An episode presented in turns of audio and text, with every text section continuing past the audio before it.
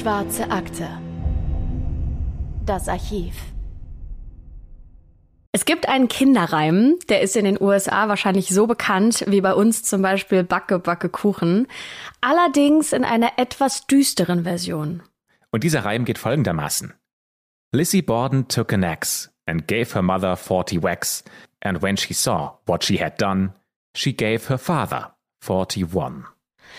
Ja, eine Frau nimmt eine Axt und erschlägt damit erst ihre Mutter und dann ihren Vater. Das ist nicht nur ein sehr düsterer Kinderreim, nee. Er geht auch auf ein wahres Ereignis zurück, nämlich einen Mordfall, der vor 130 Jahren geschah, aber noch heute so bekannt ist, dass Kinder beim Seilspringen darüber singen. Der Mord an Mr. und Mrs. Borden aus Fall River in Massachusetts ist einer der bekanntesten, aber auch einer der rätselhaftesten Kriminalfälle in der Geschichte der Vereinigten Staaten. Es gibt Dutzende Bücher, Filme, Dokumentationen über diese Morde. Und aus unserer Zeit gibt es bestimmt so viele Beiträge, wie es damals auch Artikel in den Zeitungen gab.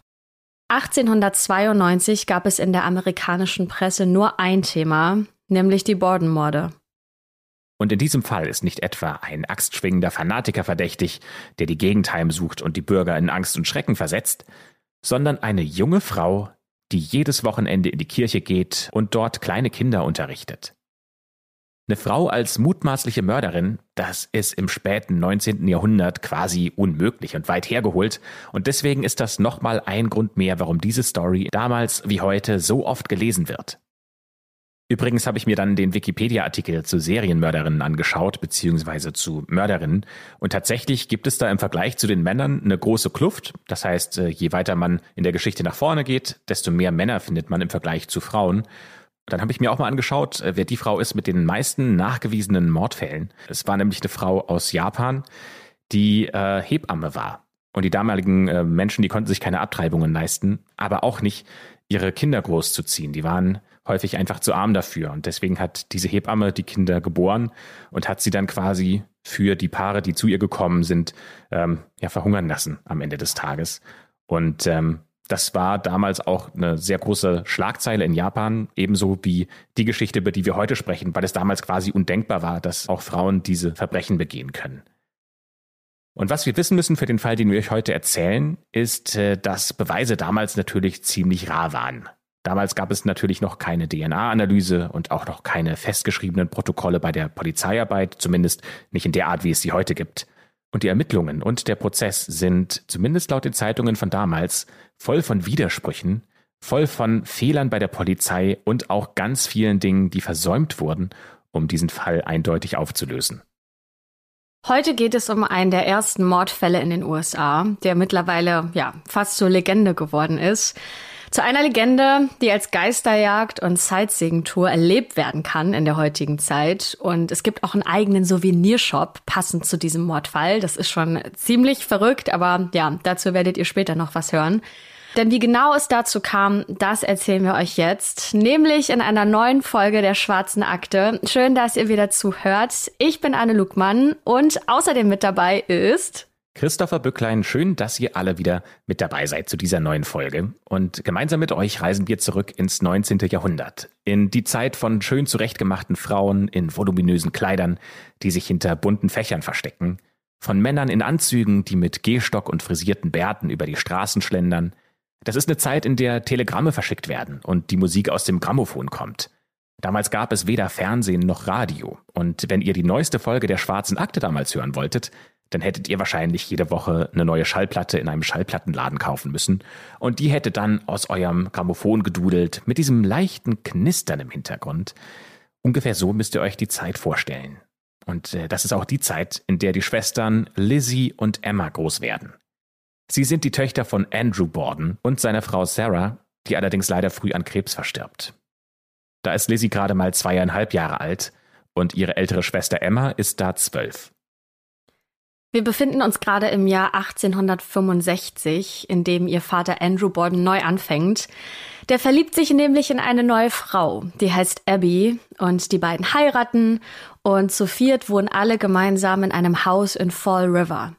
Wir können euch übrigens so viel über die Familie Borden und ihr Leben erzählen, weil es unglaublich viele Quellen zu unserem Fall gibt. Es gibt Fotos des Hauses, aller Bewohner, polizeiliche und juristische Akten aus der damaligen Zeit.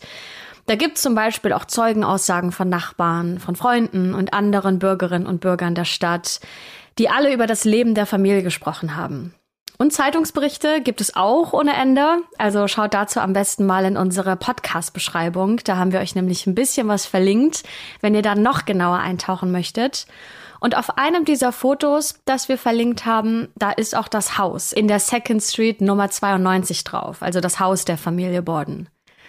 Am viereckigen Gebäude reihen sich Fenster im Erdgeschoss. Im zweiten Stock und auf dem Dachboden gibt es auch noch ein Zimmer. Und hinter dem Haus gibt es einen Kellereingang. Und im Garten wiederum steht ein kleiner Schuppen. Alles ist holzverkleidet und ja, sieht auch schön und einladend aus. In der damaligen Zeit haben die Bordens allerdings nicht in einer der reichen Gegenden gewohnt, obwohl sie sich das locker hätten leisten können. Denn eigentlich wohnen die Reichen und Schönen in The Hill. Aber Andrew zieht mit seiner Familie in die Nähe der städtischen Industrie, genau dort, wo er auch seine Geschäfte macht. Andrew ist fast 70 Jahre alt und er ist einer der reichsten Männer der Stadt. Er sitzt in der Chefetage von gleich mehreren Banken in der Region, er besitzt Grundstücke, ist ein guter Geschäftsmann, aber mit seiner Art nicht unbedingt beliebt. Zumindest heißt es das immer wieder in Büchern und Artikeln über diesen Fall. Andrew ist sehr groß, er ist dünn und hat weiße Haare. Und seine zweite Frau, Abby, die ist die Stiefmutter seiner Töchter. Sie ist 64 Jahre alt, ist eine kleine und etwas rundlichere Frau und vom Gemüt her eher zurückhaltend. Die beiden Mädchen Emma und Lizzie wohnen immer noch bei den beiden. Und das ist für diese Zeit tatsächlich ungewöhnlich, weil beide schon über 30 Jahre alt sind. Und was für diese Zeit noch ungewöhnlicher ist, beide sind unverheiratet. Deswegen werden sie in der Stadt als alte Jungfern bzw. im Englischen heißt das Spinster bezeichnet und für diese damalige Zeit ist dieses Lebensmodell, das die beiden gewählt haben, also sie sind noch nicht äh, vermählt und sie wohnen noch bei den Eltern, das war damals quasi ein Skandal. Im Borden-Haushalt lebt aber noch eine Person, nämlich das Hausmädchen. Die wird von allen nur Maggie genannt. Das ist eine zuverlässige Frau, sie ist 26 Jahre alt und sie ist aus Irland eingewandert. Das sind also jetzt alle Bewohnerinnen und Bewohner des Hauses. Wir haben Vater Andrew, wir haben die Stiefmutter Abby, die Töchter Emma und Lizzie und eben das Hausmädchen Maggie. Die Bordens leben eigentlich ein ganz normales Leben. Emma und Lizzie werden zum Beispiel religiös erzogen. Sie gehen auch regelmäßig in die Kirche. Lizzie ist in verschiedenen wohltätigen Organisationen aktiv. Sie unterrichtet Kinder in der Sonntagsschule. Und auch der 4. August 1892 beginnt erstmal als ganz normaler Tag. Am Abend zuvor ist Onkel John bei der Familie angekommen. Er will dort ein paar Tage bleiben, um Verwandte in der Stadt zu besuchen.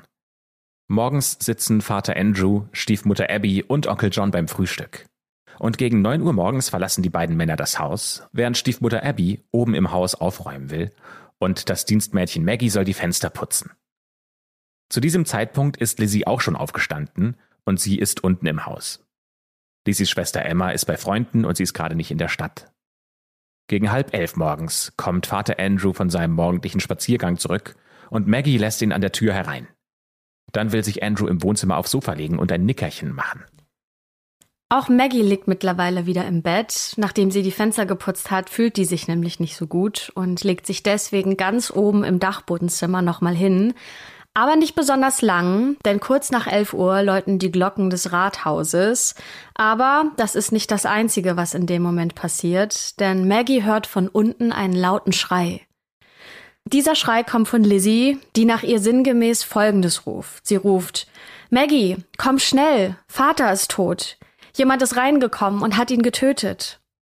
Nachdem Maggie das hört, stürzt die natürlich sofort die Treppe nach unten, aber Lizzie lässt das Dienstmädchen nicht ins Wohnzimmer, sondern schickt sie stattdessen sofort los, um den Arzt der Familie zu holen. So steht es später zumindest in den Ermittlungsakten. Das heißt, Maggie rennt über die Straße, denn der Arzt wohnt direkt gegenüber. Allerdings ist er nicht zu Hause und gerade unterwegs. Also rennt Maggie wieder zurück zum Haus, von wo Lizzie sie dann aber nochmal losschickt, um ihre Freundin Alice zu verständigen, die nur ein paar Straßen weiter wohnt. Während Maggie unterwegs ist, bekommt eine Nachbarin mit, dass bei den Bordens irgendwas passiert sein muss. Lizzie bittet die Nachbarin daraufhin um Hilfe und die schickt ihre eigenen Bediensteten los, um einen anderen Arzt zu verständigen. Gleichzeitig benachrichtigen sie die Polizei. Und das alles passiert innerhalb weniger Minuten. Gegen 11.15 Uhr weiß die Polizei Bescheid und ist unterwegs zum Haus der Familie Borden. Und nur wenige Minuten später ist das Haus in der Second Street voller Menschen. Die Polizei ist gleich mit mehreren Ermittlern da, die Nachbarin steht in der Küche, Lizzies Freundin Alice ist angekommen und auch Onkel John kommt gerade wieder nach Hause. Der Arzt der Familie konnte auch gerufen werden, der kommt auch an, und der Gerichtsmediziner der Stadt, der zufällig am Haus vorbeigekommen ist, der steht jetzt auch im Wohnzimmer. Und was all diese Menschen dort sehen, das ist wirklich ein grauenvolles Bild. Und das können wir euch auch wieder sehr genau beschreiben. Denn es gibt nicht nur polizeiliche und medizinische Akten, sondern sogar ein Foto. Also an der Stelle eine kurze Triggerwarnung. Wenn ihr grafische Beschreibungen von äußerst blutigen Tatorten lieber nicht hören möchtet, dann spult jetzt bitte ungefähr eine Minute vor. Aber wir beschreiben euch jetzt mal kurz, was dort zu sehen ist. Denn auf dem kleinen Sofa an einer Wand liegt Andrew Borden. Er liegt auf seiner rechten Seite, die Füße berühren noch den Boden und sein Kopf ist ebenfalls zur rechten Seite geneigt. Aber viel ist davon tatsächlich nicht mehr zu erkennen. Immer noch tropft Blut von dort auf das Sofa und auch an der Wand hinter ihm und auf dem Bild, das dort hängt, sind Blutspritzer zu sehen. Der Arzt der Familie zählt insgesamt elf Wunden, die ihm mit einem scharfen, schweren Gegenstand zugefügt sein müssen. Alle übrigens am Kopf und der Arzt ist überzeugt, dass Andrew im Schlaf attackiert worden sein muss. Das ist ein wirklich grausames Bild.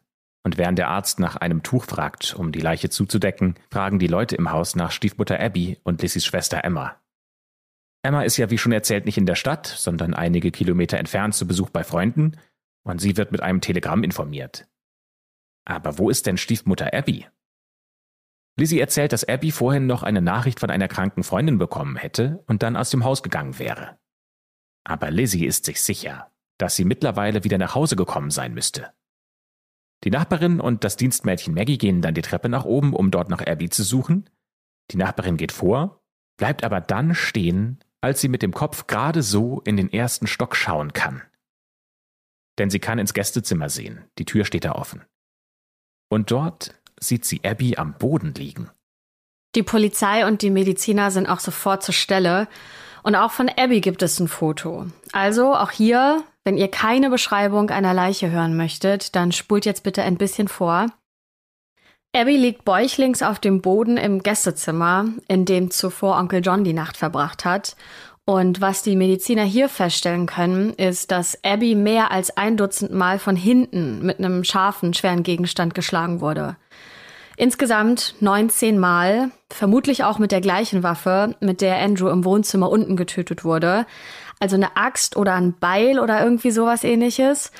Und die Mediziner notieren auch, dass das Blut von Abby dunkel und geronnen ist. Das heißt, sie vermuten, dass Abby schon ein bisschen länger tot ist als Andrew. Also fassen wir mal zusammen. Im Haus der Second Street in Fall River liegen die Leichen von Andrew im Wohnzimmer und Stiefmutter Abby im Gästezimmer. Wahrscheinlich wurden beide mit einer Axt oder einem Beil brutal erschlagen. Und nur wenige Minuten nachdem Lizzie die Leiche ihres Vaters findet, ist das Haus voller Menschen. Da sind Polizei, Mediziner, Freunde, Nachbarn und Familie. Und diese Szenerie, die stellen wir uns ziemlich kurios vor. Das Einzige, was jetzt noch fehlt, ist, dass irgendwo aus dieser Menschenmenge der Detektiv Poirot nach vorne kommt, sich am Schnurrbart zupft und fragt, na, wer hatte ein Motiv und äh, wer kann es gewesen sein? Und falls ihr jetzt mit äh, Detektiv Poirot nichts anfangen könnt, Hercule Poirot ist quasi die Kunstfigur von Agatha Christie, die in vielen Romanen Hercule Poirot durch die Welt geschickt hat und ihn dort äh, Kriminalfälle hat lösen lassen. Unter anderem, ich glaube, das dürfte das bekannteste sein, Mord im Orient Express. Und die Geschichten von Hercule Poirot sind genau die Geschichten, die ich mir übrigens sehr gerne beim äh, Putzen anhöre. Und irgendwie habe ich mir das genauso vorgestellt. Eine große Menschenmenge, da kommt der Detektiv, es sind zwei Leichen und jetzt fängt es an, dass Hercule Poirot sich diese Puzzlestücke zusammenlegt und herausfinden muss, wer war denn der Mörder und was ist passiert. Ja, aber dafür gibt es in unserem Fall die Polizei, die auch schon vor Ort ist und auch direkt mit den Ermittlungen loslegt. Und noch etwas beginnt sofort, nämlich die Autopsie. Und das fanden wir wirklich skurril und auch irgendwie total unsensibel gegenüber den Angehörigen und ja, allen, die da vor Ort waren. Aber laut unseren Quellen hat es sich folgendermaßen abgespielt. Die Mediziner bringen die beiden Leichen am Nachmittag in das Esszimmer des Hauses und machen dann direkt vor Ort die Autopsie. Und ich wiederhole nochmal, im Esszimmer des Hauses der Familie Borden. Ja, das klingt schon echt ziemlich krass, vor allem für alle Menschen, die das live mit ansehen mussten. Aber stellt euch auch mal die Situation für Emma vor, die Schwester von Lizzie, die außerhalb der Stadt war die ein schnelles Telegramm bekommen hat, die jetzt irgendwie erfahren hat, irgendwas ist mit deiner Stiefmutter und deinem Vater passiert, die sind tot und die eilt natürlich auch nach Hause, um zu sehen, was da passiert ist. Und äh, sie kommt später am Nachmittag zurück. Sie tritt da durch die Tür und sie läuft direkt in diese Autopsie rein. Das muss für sie natürlich auch total schockierend gewesen sein. Denn sie sieht nämlich in diesem Moment, wie die Gerichtsmedizin die Mägen der beiden Leichen entfernt, damit sie die an einen Experten schicken können. Denn äh, wie die Familie sagt, hatten die Bordens schon Tage zuvor Magenprobleme. Der Familienarzt berichtet, dass Abby am Tag zuvor bei ihm aufgetaucht wäre, auch wegen Magenbeschwerden, und deswegen liegt da die Vermutung nahe, dass die beiden vielleicht vergiftet worden sein könnten. Trotzdem ist der Familienarzt eher skeptisch, was diese Theorie angeht. Aber klar, die Mediziner, die haben diesen Hinweis bekommen, die müssen dem natürlich auch erstmal nachgehen und fragen sich, ob da was dran ist. Und wir wollen das schon mal gleich vorwegnehmen. Nein, im Autopsiebericht steht, dass keine Spuren von Gift gefunden wurden. Aber es steht was anderes da drin, nämlich, dass Andrew vermutlich im Schlaf erschlagen wurde. Abby auf der anderen Seite, die muss ihren Mörder gesehen haben. Die muss wissen, wer sie umgebracht hat. Denn sie wird erst an der Seite ihres Kopfes getroffen, ist dann zu Boden gefallen und wurde dann vermutlich mehrmals nochmal am Hinterkopf getroffen und ist daran gestorben. Die Ermittler vor Ort befragen auch natürlich alle, die sich gerade im Haus aufhalten und allen voran Dienstmädchen Maggie, aber auch Tochter Lizzie, die zur Tatzeit ja vor Ort gewesen sein müssen. Maggie sagt aus, dass sie nach dem Fensterputzen den Hausherrn Andrew zur Tür reingelassen habe und dabei habe sie noch ein Lachen von oben im Haus gehört, das sie Lizzie zuordnet. Dann sei sie nach oben gegangen, um sich kurz hinzulegen und auszuruhen. Lizzie hingegen sagt, dass das, was Maggie gesagt hat, nicht stimmt, denn sie behauptet, sie wären nicht oben gewesen. Sie erzählt ja von der Nachricht der kranken Freundin für ihre Stiefmutter Abby, die daraufhin das Haus verlassen hätte. Und als der Vater nach Hause kam, da will sie in der Küche gewesen sein, um zu bügeln. Dann wäre sie in den Schuppen hinter dem Haus gegangen und hat dort nach Metall für Angelgewichte gesucht. Und sie sagt, das soll ungefähr 20 bis 30 Minuten gedauert haben. Dann wäre sie wieder zurück ins Haus gekommen, gegen ungefähr 11 Uhr und hätte dort ihren Vater gefunden. Aber was ist mit den anderen Hausbewohnern? Onkel John war nicht da. Der hat ja Verwandte besucht. Der wollte auch erst zum Mittagessen wieder zurück nach Hause kommen. Emma war nicht in der Stadt, das heißt, die beiden kommen als mögliche Täter bzw. Täterin nicht in Frage.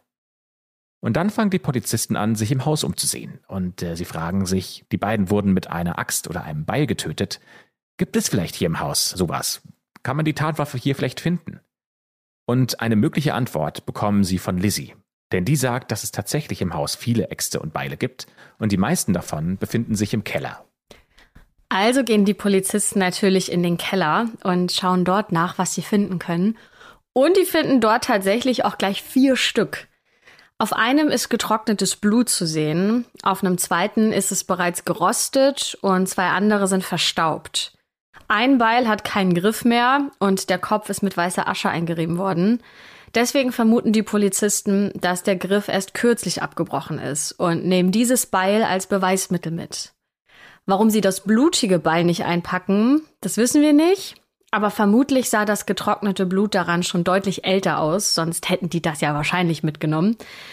Und dann nähern sich die Polizisten dem Schuppen hinter dem Haus. Denn sie wollen sich dort jetzt mal genauer umsehen, wo Lizzie zum Tatzeitpunkt angeblich gewesen sein will. Dieser Schuppen, diese Scheune, die ist staubig, das fällt den Ermittlern sofort auf. Aber sie finden keine Spuren auf dem ebenso staubigen Boden, also keine Abdrücke wie die, die Lizzies Schuhe ja eigentlich auf dem Dreck hinterlassen haben müssen. Und das ist ja schon merkwürdig und passt irgendwie so gar nicht zu der Aussage, die sie getroffen hat. Währenddessen wird Lizzie weiter von anderen Polizisten befragt. Diese Befragung findet im Haus statt. Und in dieser Befragung erzählt Lizzie von einem Streit, den ihr Vater mit einem unbekannten Mann gehabt hätte. Das muss ungefähr vor ein paar Wochen gewesen sein. Das könnte natürlich sein, dass dieser Mordfall mit diesem Streit zusammenhängt, aber natürlich kann Lizzie das nicht beweisen. Ansonsten fällt ihr niemand ein, von dem sie sagen könnte, das könnte ein möglicher Täter sein. Der Polizist, der sie befragt, notiert später in den Akten, dass ihm eine Sache besonders aufgefallen wäre, nämlich, dass Lizzie ihn korrigiert, als er von Mutter Abby gesprochen hat, denn Lizzie besteht darauf, dass Abby nicht ihre Mutter ist, sondern ihre Stiefmutter. Den ganzen Tag lang ist nicht nur im Haus unglaublich viel los, auch vor dem Haus versammeln sich die Einwohnerinnen und Einwohner von Fall River. Die Polizei muss sogar das Haus absperren, um die Schaulustigen fernzuhalten. Denn die Nachricht der Morde spricht sich natürlich in so einem kleinen Ort super schnell rum. Und auch in den Zeitungen steht der Mord schon am nächsten Tag auf der Titelseite. Der Fall River Herald titelt zum Beispiel Schockierender Fall. Ein ehrwürdiger Bürger und seine Frau in ihrem Haus in Stücke zerhackt. In diesem Artikel spekulieren die Journalisten dann, ob der Täter womöglich ein Einwanderer gewesen sein könnte, der am Morgen noch am Haus war, um seinen Lohn von Vater Andrew abzuholen, aber nichts bekommen hat. Aber an dieser Spekulation scheint nichts dran zu sein, denn zwei Tage später haben die Zeitung jemand anderen in Verdacht, nämlich Lizzie. Im Boston Daily Globe zum Beispiel steht, dass Lizzie und ihre Stiefmutter überhaupt nicht miteinander klargekommen wären und die hätten nie miteinander gesprochen. Auf der anderen Seite sagen Familienangehörige, dass das Verhältnis zwischen beiden total normal gewesen wäre. Die Polizei glaubt, dass der Täter sich innerhalb dieser Familie befindet und auch eine dieser Personen sein muss, über die wir bisher gesprochen haben. Denn die Räume im Haus, die wurden nicht durchwühlt und es wurde nichts gestohlen, das heißt, es kann schon mal kein Raubüberfall gewesen sein. Und weil Lizzie die einzige Person ist, auf die sich der ganze Verdacht konzentriert, untersucht auch die Polizei genauer, ob sie denn tatsächlich diese Morde begangen haben könnte. Unter anderem auch deswegen, weil sie ihr Alibi nicht glauben. Denn sie glauben nicht, dass Lizzie im Schuppen war, um nach Angelequipment zu suchen.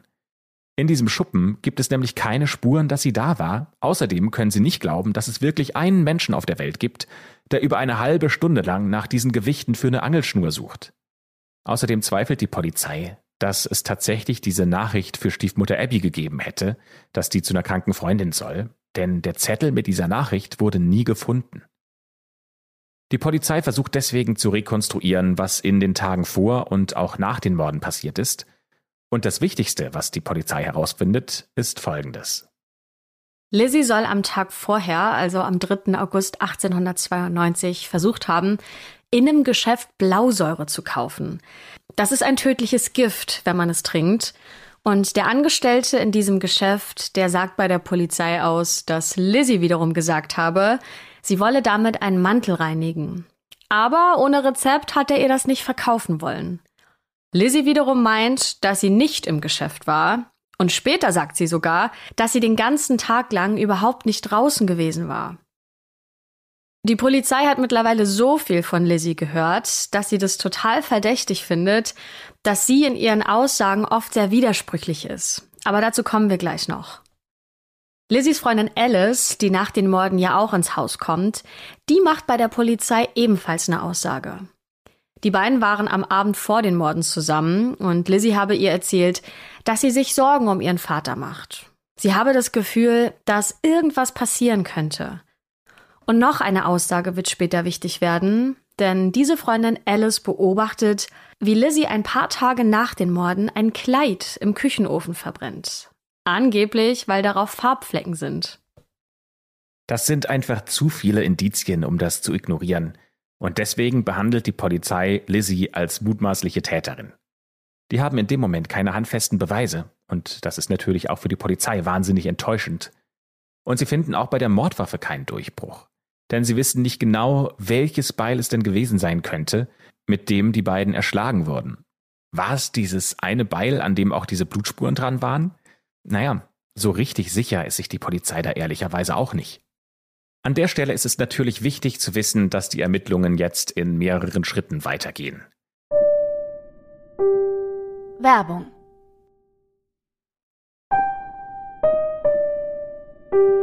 Werbung Ende es gibt erst eine gerichtliche Untersuchung, in der soll festgestellt werden, ob es sich überhaupt bei diesem Fall um Mord handelt. Dann gibt es eine vorläufige Anhörung vor Gericht, danach gibt es eine Anhörung vor einer Grand Jury und dann ein Prozess. Also das Ganze ist wahnsinnig komplex. Und wir starten am 9. August, fünf Tage nach den Morden, denn da beginnt die gerichtliche Untersuchung. Die geht drei Tage lang. Und am Ende dieser Untersuchung wird Lizzie festgenommen und angeklagt. Und wie vorhin schon mal gesagt, sind Lizzies Aussagen ziemlich widersprüchlich. Denn als zum Beispiel ihr Vater Andrew am besagten Mordtag nach Hause kam, da will Lizzie zum Beispiel erst in der Küche, dann im Esszimmer und dann wiederum auf der Treppe gewesen sein. In verschiedenen Befragungen erzählt sie immer wieder andere Geschichten und außerdem sagt sie, dass sie ihm die Schuhe ausgezogen habe. Aber wenn man sich das Foto von der Leiche anschaut, dann kann man darauf sehen, dass Andrew dort seine Stiefel anhat. Auch Freunde und Nachbarn sagen bei der Untersuchung aus und bei den polizeilichen Ermittlungen kommt echt so einiges raus. Zum Beispiel, dass es ein Jahr zuvor im Bordenhaus einen Diebstahl gegeben hat. Und dort wurde unter anderem Bargeld geklaut, aber auch Schmuck. Und die Familie hat damals Lizzie verdächtigt, die schon mal wegen Ladendiebstahls beschuldigt wurde. Oder eine andere Geschichte, die nicht ganz zu dem passt, was Lizzie mal erzählt hat. Da geht es jetzt nämlich um die Stiefmutter Abby. Und zwar gibt es eine Mantelmacherin aus der Stadt und die erzählt, dass Lizzie ihre Stiefmutter Abby mal böses altes Ding genannt habe. Und das klingt ja nicht ganz so innig wie das Bild, das Lizzie gezeichnet hat von der Beziehung der beiden. Ja, und vielleicht ist das Verhältnis zum Vater genauso belastet, denn es gibt eine Geschichte aus dem Sommer 1892, also kurz vor den Morden, in denen es heißt, dass Vater Andrew im Schuppen einige Tauben erschlagen hätte, die Lizzie dort gehalten hätte. Und vielleicht war Lizzie deswegen sauer auf ihn. Übrigens hat der Vater zum Töten der Tauben auch eine Axt verwendet, also vielleicht war das einfach eine Art Racheakt. Und es gibt noch weitere Berichte darüber, dass in dieser Zeit sich die Schwestern Lizzie und Emma immer wieder mit ihren Eltern gestritten hätten. Also haben wir hier schon eine Art Motiv? Und dann gibt es doch noch diesen Versuch von Lizzie, das Gift zu kaufen und auch die Geschichte, dass sie in der Küche ein Kleid verbrennt. Dieses Kleid soll übrigens in der gleichen Farbe gewesen sein, das war ein Blauton, wie das Kleid, das Lizzie laut Dienstmädchen Maggie am Tag der Morde getragen hat. Also irgendwie sieht's nicht so gut aus für die 32-jährige Lizzie. Deswegen verhaftet die Polizei sie und bringt sie ins Gefängnis. Und das Gericht soll entscheiden, ob es jetzt mit einem Prozess weitergeht und auch Geschworene einberufen werden sollen oder ob sie, ja, weil es keine Beweise gibt, freigelassen wird und man weiter ermittelt. Aber das Gericht entscheidet, wir glauben daran, dass die Beweise ausreichen oder zumindest die Hinweise, um Lizzie verurteilen zu können, und deswegen beginnt es mit dem Prozess. Fassen wir an der Stelle nochmal ganz kurz zusammen. Die Polizei hat eine ganze Reihe an Indizien zusammengesucht, die alle gegen Lizzie sprechen. Ihr Ziel dabei ist ein Indizienprozess, was zu der Zeit übrigens die Norm war, denn damals gab es ja noch keine DNA-Untersuchung oder ähnliches. Und in der Boston Post steht am 13. August eine Zusammenfassung der gerichtlichen Anhörung. Mit dabei sind auch Zeichnungen von Lizzie und der Zelle, in der sie jetzt sitzt, denn dort bleibt sie bis zum Prozess, der im Juni 1893 startet. Alle großen Zeitungen der Gegend, ja, eigentlich auch in den ganzen USA, berichten über den Mord oder die Morde, denn es ist ein außergewöhnlicher Fall, bei dem dazu noch eine junge Frau angeklagt ist. Im New Bedford Courthouse sitzen drei Richter. Es gibt ein großes Team für die Ankläger, aber auch ein sehr mächtiges Team für die Verteidigung. Einer der Anwälte, die Lizzie ins Gefängnis bringen wollen, wird später Richter am US Supreme Court, dem höchsten Gericht der USA. Und einer von Lizzies Verteidigern ist der ehemalige Gouverneur von Massachusetts. Hier standen also sehr einflussreiche Menschen auf beiden Seiten. Die Strategie der Ankläger ist denkbar einfach. Lizzie war es. Sie ist die Einzige, die ein Motiv und eine Gelegenheit gehabt hätte, Andrew und Abby umzubringen. Die Ankläger sagen, es kann einfach niemand anderes gewesen sein. Und deswegen versuchen sie die zwölfköpfige Jury mit allen Mitteln zu überzeugen. Zum Beispiel mit einer Zeitleiste der Ereignisse, die sich im Haus abgespielt haben sollen. Und eins der wichtigsten Argumente ist, Lizzie hätte die Morde geplant, sich dann komisch verhalten und widersprüchliche Aussagen gemacht, und die Ankläger befragen auch, um neue Indizien zu finden, Zeugen, die über ein angebliches neues Testament sprechen, in dem das meiste Geld von ihrem Vater an ihre Stiefmutter hätte gehen sollen. Damit hätten wir doch mal ein ganz neues Mordmotiv. Denn laut der Anklage konnte ja Lizzie ihre Stiefmutter nie leiden, und jetzt hätte sie ja vermutlich auch ein wahres Interesse daran, dass die Stiefmutter stirbt, denn sonst hätte sie selbst ja gar nichts von dem Erbe ihres Vaters. Außerdem zweifeln sie Lissys Alibi im Schuppen an. Und was natürlich auch besonders belastend ist, ist diese Situation, in der Lizzie ein Kleid mit Flecken verbrannt hat. Und natürlich denkt jeder darüber nach, ob das Blutflecken gewesen sind und Lizzie hier die Kleidung, die sie während der Tat getragen hat, verbrannt hat. Es gibt übrigens ganze Bücher, die nur das Gerichtsverfahren analysieren und erzählen, was in den 14 Tagen bis zur Urteilsverkündung passiert ist. In der Beschreibung findet ihr auch einige Artikel mit Bildern, die von Lizzie im Gericht gemalt wurden.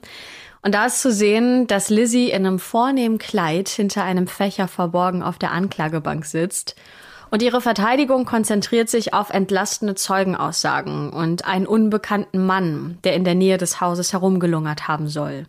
Lizzie hat laut ihrer Verteidigung überhaupt kein Motiv. Sie sei zur Tatzeit ja in dem Schuppen hinterm Haus gewesen. Das sagen übrigens auch einige Nachbarn aus, die sie gesehen haben wollen. Und die Verteidigung stellt wichtige Fragen. Unter anderem Fragen wie, wo ist denn der Griff der Axt, die als Beweismittel vor Gericht vorgestellt wurde? Einige Polizisten antworten darauf, dass dieser Griff auch im Keller gefunden wurde, und wiederum andere sagen, dass er nicht dort gefunden wurde. Die Verteidiger sehen so erhebliche Zweifel, dass es sich um die wirkliche Mordwaffe handelt, und außerdem hinterfragen sie die von der Anklage vorgestellte zeitliche Abfolge der Ereignisse. Denn zwischen dem Mord an Andrew und dem lauten Schrei von Lizzie nach dem Dienstmädchen Maggie soll laut Anklage nur wenige Minuten vergangen sein. Und wie hätte Lizzie in dieser kurzen Zeit ihr blutbespritztes Kleid ausziehen, die Mordwaffe verstecken und sich waschen sollen? Und ein weiteres interessantes Detail. Vor Gericht werden den Geschworenen die Schädel der Toten gezeigt. Auch davon gibt es sogar Bilder. Wir sind uns aber nicht sicher, ob das die echten Schädel sind oder ob es sich hier um Gipsabdrücke handelt, die damals auch gemacht wurden.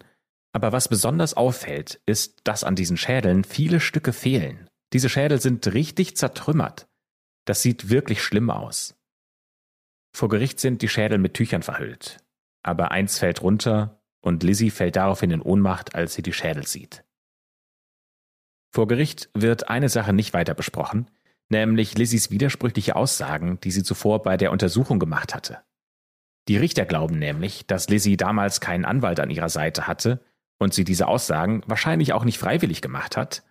Und das ist natürlich für die Verteidigung ein Riesenvorteil. Denn die hat schon vorher argumentiert, dass Lizzie vor ihrer Aussage von einem Arzt Morphium bekommen hätte und deswegen wäre sie verwirrt gewesen und sie hätte sich ständig widersprochen.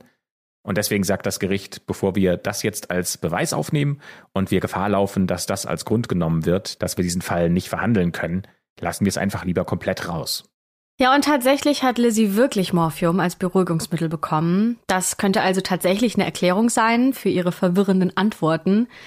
Fakt ist jedenfalls, dass die Ankläger keine Aussage von Lizzie zum Fall vor Gericht präsentieren können.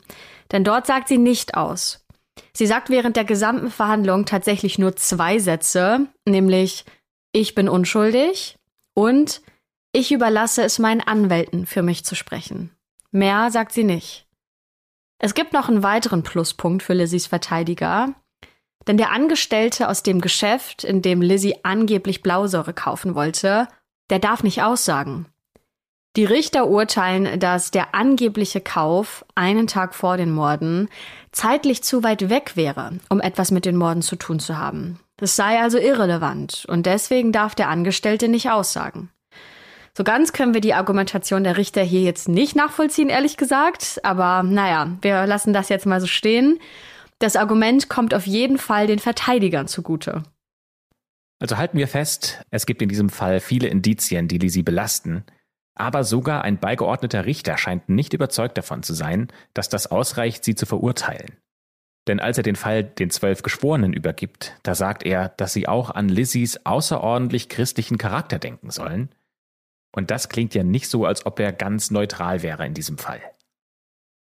Die Jury braucht auch nicht lange, um sich zu beraten, ungefähr anderthalb Stunden. Und dann kommen sie zurück in den Saal und verkünden das Urteil. Lizzie wird in allen Anklagepunkten freigesprochen. Ja, und als sie das hört, da stößt sie auf der Anklagebank einen Schrei aus und umarmt ihre Schwester. Die ist superglücklich und erleichtert. Und auch die Zeitungen scheinen das Urteil größtenteils zu begrüßen.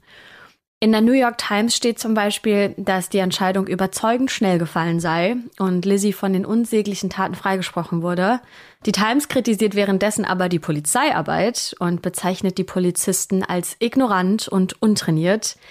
Festzuhalten ist, dass die Anklage es nicht geschafft hat, die Geschworenen von ihrer Theorie zu überzeugen. Es gibt eine ganze Menge Theorien, wer denn diese Morde begangen haben könnte. Und die Person, die ganz oben auf der Liste steht, ist natürlich nach wie vor Lizzie, aber es könnte auch ihre Schwester Emma gewesen sein. Oder vielleicht waren sie sogar beide gemeinsam. Und wie steht Maggie in diesem Fall da, das Dienstmädchen? Könnte die vielleicht auch in den Mord involviert sein? Es gibt da eine ganz wilde Theorie, die wir gefunden haben, die besagt, dass Lizzie und Maggie in einer Beziehung waren und dass Abby, die Stiefmutter, davon erfahren haben könnte. Um zu verhindern, dass diese Beziehung ans Licht kommt, haben die beiden dann eben diesen Komplott geschmiedet und Andrew und Abby ermordet. Klingt ziemlich verrückt und Beweise gibt's dafür natürlich nicht. Vielleicht hat Lizzie Maggie aber auch bestochen, damit sie nicht gegen Lizzie aussagt. Denn Maggie ging nach den Morden erst zurück nach Irland, kam dann aber wieder zurück in die USA, hat geheiratet und starb später. Aber nicht als reiche Frau. Wir haben Bücher und Artikel gefunden, in denen von einem Geständnis auf dem Sterbebett geschrieben wird, denn angeblich soll Maggie für Lizzie ausgesagt haben. Was Maggies Meinung nach wirklich passiert ist, das wissen wir aber leider nicht. Ja, aber vielleicht war es ja auch Maggie selbst. Es gibt die Theorie, dass Maggie sauer auf ihre Dienstherrin Abby war, weil die an diesem Augusttag ihr befohlen hat, die Fenster zu putzen und der Tag ungewöhnlich heiß war. Aber ist das der Grund, warum sie tatsächlich gleich zwei Menschen umgebracht hat? Wir glauben, das klingt ein bisschen zu abstrus und äh, auch äh, das Motiv reicht uns nicht aus, um zu sagen, da glauben wir an dieses Mordmotiv. Ja, und dann gibt es aber noch eine Theorie und die nennen wir jetzt mal die verlorene Sohn-Theorie. Denn angeblich hatte Vater Andrew einen unehelichen Sohn, der von ihm kein Geld bekommen hat. Aber es gibt mittlerweile Beweise, dass der Mann, von dem man immer dachte, dass er Andrews Sohn ist, nicht sein Sohn war. Man weiß also bis heute nicht, wer Andrew und Abby ermordet hat, und vermutlich wird dieses Geheimnis auch nicht mehr gelüftet werden. Aber gehen wir mal von den Theorien, die heute noch besprochen werden, wieder zurück ins 19. Jahrhundert, nämlich zu dem Zeitpunkt, nachdem das Gericht sein Urteil verkündet hat und äh, wir jetzt wissen, dass Lizzie freigesprochen wurde. Lizzie und Emma sind nach diesen Morden weiter unzertrennlich. Von dem Geld, das sie geerbt haben, kaufen sie ein großes und sehr schönes Haus in The Hill, dieser superreichen Gegend. Und dieses Haus hat 13 Zimmer, es ist im viktorianischen Stil gehalten. Aber mit diesem Geld und ihrem Haus, da kommen die Schwestern nicht in den Kreis der Reichen und Schönen, beziehungsweise sie kommen dort nicht gut an. Vor allem Lizzie, denn Fall River schließt die beiden regelrecht aus der Gemeinschaft aus. Und das, obwohl das offizielle Gerichtsurteil ja beide von der Schuld freispricht. Aber in den Augen der Gemeinschaft ist Lizzie schuldig oder zumindest stark verdächtig. Lizzie ist dann im Sommer 1927 im Alter von 67 Jahren nach einer schweren Krankheit mit Komplikationen bei einer Operation verstorben. Ihre Schwester Emma ist nur einige Tage später verstorben. Mittlerweile hat sie allerdings in einem anderen Haus gewohnt, auch in einer anderen Stadt. Beide werden im Familiengrab in Fall River begraben. Aber ihre Geschichte ist damit noch nicht so richtig zu Ende, denn die geistert seit 130 Jahren in den Köpfen der Menschen umher. Und noch immer weiß niemand, wer hat Andrew und Abby Borden wirklich umgebracht und vor allem warum. Der Fall ist inzwischen so bekannt, dass es nicht nur den Kinderreim gibt, den Christopher zu Beginn der Folge aufgesagt hat, denn im ehemaligen Haus der Bordens, der Nummer 92 an der Second Street, da gibt es heute noch Führungen und nächtliche Geisterjagden. Ihr könnt dort zum Beispiel im berüchtigten Gästezimmer schlafen, auf dem Sofa im Wohnzimmer liegen und im Souvenirshop einen Wackelkopf von Lizzie Borden kaufen. Also ja, das, äh, die, die Info lassen wir jetzt an der Stelle einfach mal so stehen für sich. Oder was ihr dort auch erwerben könnt, ist eine blutige Axt. Ja, tatsächlich gibt es auch sowas zu kaufen. Wenn ihr euch das mal anschauen wollt, wir haben euch die Seite des Hauses auch in der Beschreibung verlinkt. Oder wenn ihr in der nächsten Zeit einen Urlaub plant, dann könnt ihr euch das auch in Fall River anschauen. Aber ihr könnt auch von zu Hause aus bei einer virtuellen Tour durch dieses Haus mitmachen. Das heißt, ihr könnt euch ein genaues Bild machen, wie es damals dort ausgesehen hat. Ja, und dann könnt ihr euch, wenn ihr Bock habt, auch noch T-Shirts, blutige Äxte, gruselige Puppen Und das, äh, ja, ihr könnt euch noch ein Lizzie Borden Brettspiel kaufen. Denn da wird bestimmt auch gerätselt, wer der Mörder gewesen ist. Und jetzt liegt es an euch zu entscheiden, ob Lizzie tatsächlich schuldig ist oder nicht. Hat das Gericht hier richtig geurteilt? Oder hat Lizzie ihren Vater und ihre Stiefmutter umgebracht? Das würden wir gerne natürlich mit euch diskutieren unter unserem aktuellsten Instagram-Post. Dieser Fall wurde uns übrigens vorgeschlagen von jemandem von euch aus der Community. Dieser Vorschlag kam von Emily. Vielen Dank dafür. Und falls ihr auch von einem Fall gehört habt, den wir uns unbedingt mal genauer ansehen sollten, dann tragt den doch gerne in unser Formular ein. Den Link dazu findet ihr zum einen in der Beschreibung dieses Podcasts oder auf unserem Instagram-Profil da gibt es auch einen Link, den ihr finden könnt, um zu diesem Formular zu kommen. Ja, und Formular klingt irgendwie immer so ein bisschen, ähm, ja, sehr bürokratisch, aber letztendlich ist es einfach so eine kleine ähm, Eingabemaske, die es uns ein bisschen leichter macht, ähm, alle Fälle, die ihr so vorschlagt, zu sortieren und für uns eben zu schauen, ähm, ob es genug Informationen gibt, weil wir uns dann direkt Notizen machen können. Und ihr habt übrigens inzwischen über 600 Fälle über dieses Formular vorgeschlagen. Total verrückt. Vielen, vielen Dank an euch alle. Ihr seid so fleißig und schlagt so viel vor. Aber seid uns bitte nicht böse, falls euer Vorschlag noch nicht ähm, ja, von uns in einem Fall erzählt wurde. Denn wir können leider nur einen Fall pro Woche für euch vorstellen und ähm, ja, recherchieren. Und einige der Fälle, die ihr uns vorgeschlagen habt, die können wir aus unterschiedlichsten Gründen leider nicht umsetzen. Aber wir schauen uns immer alle Vorschläge an und ähm, ja, gucken dann eben, ob es wirklich genug zu erzählen gibt, genug Quellen, genug Artikel, weil wir natürlich hier jetzt auch keinen Quatsch erzählen wollen. Aber vielen, vielen Dank für alle, die da so fleißig Fälle eintragen. Dann bleibt uns für heute nichts anderes übrig, als zu sagen, wir schließen die schwarze Akte. Vielen Dank fürs Zuhören. Folgt uns auf den euch bekannten Kanälen. Ihr findet sie alle in der Beschreibung dieser Folge. Bewertet uns gerne und vor allem kommt nächste Woche wieder hierher zurück, wenn wir eine neue Folge Schwarze Akte für euch öffnen und dann einen neuen Fall mit euch besprechen. Bis zum nächsten Mal.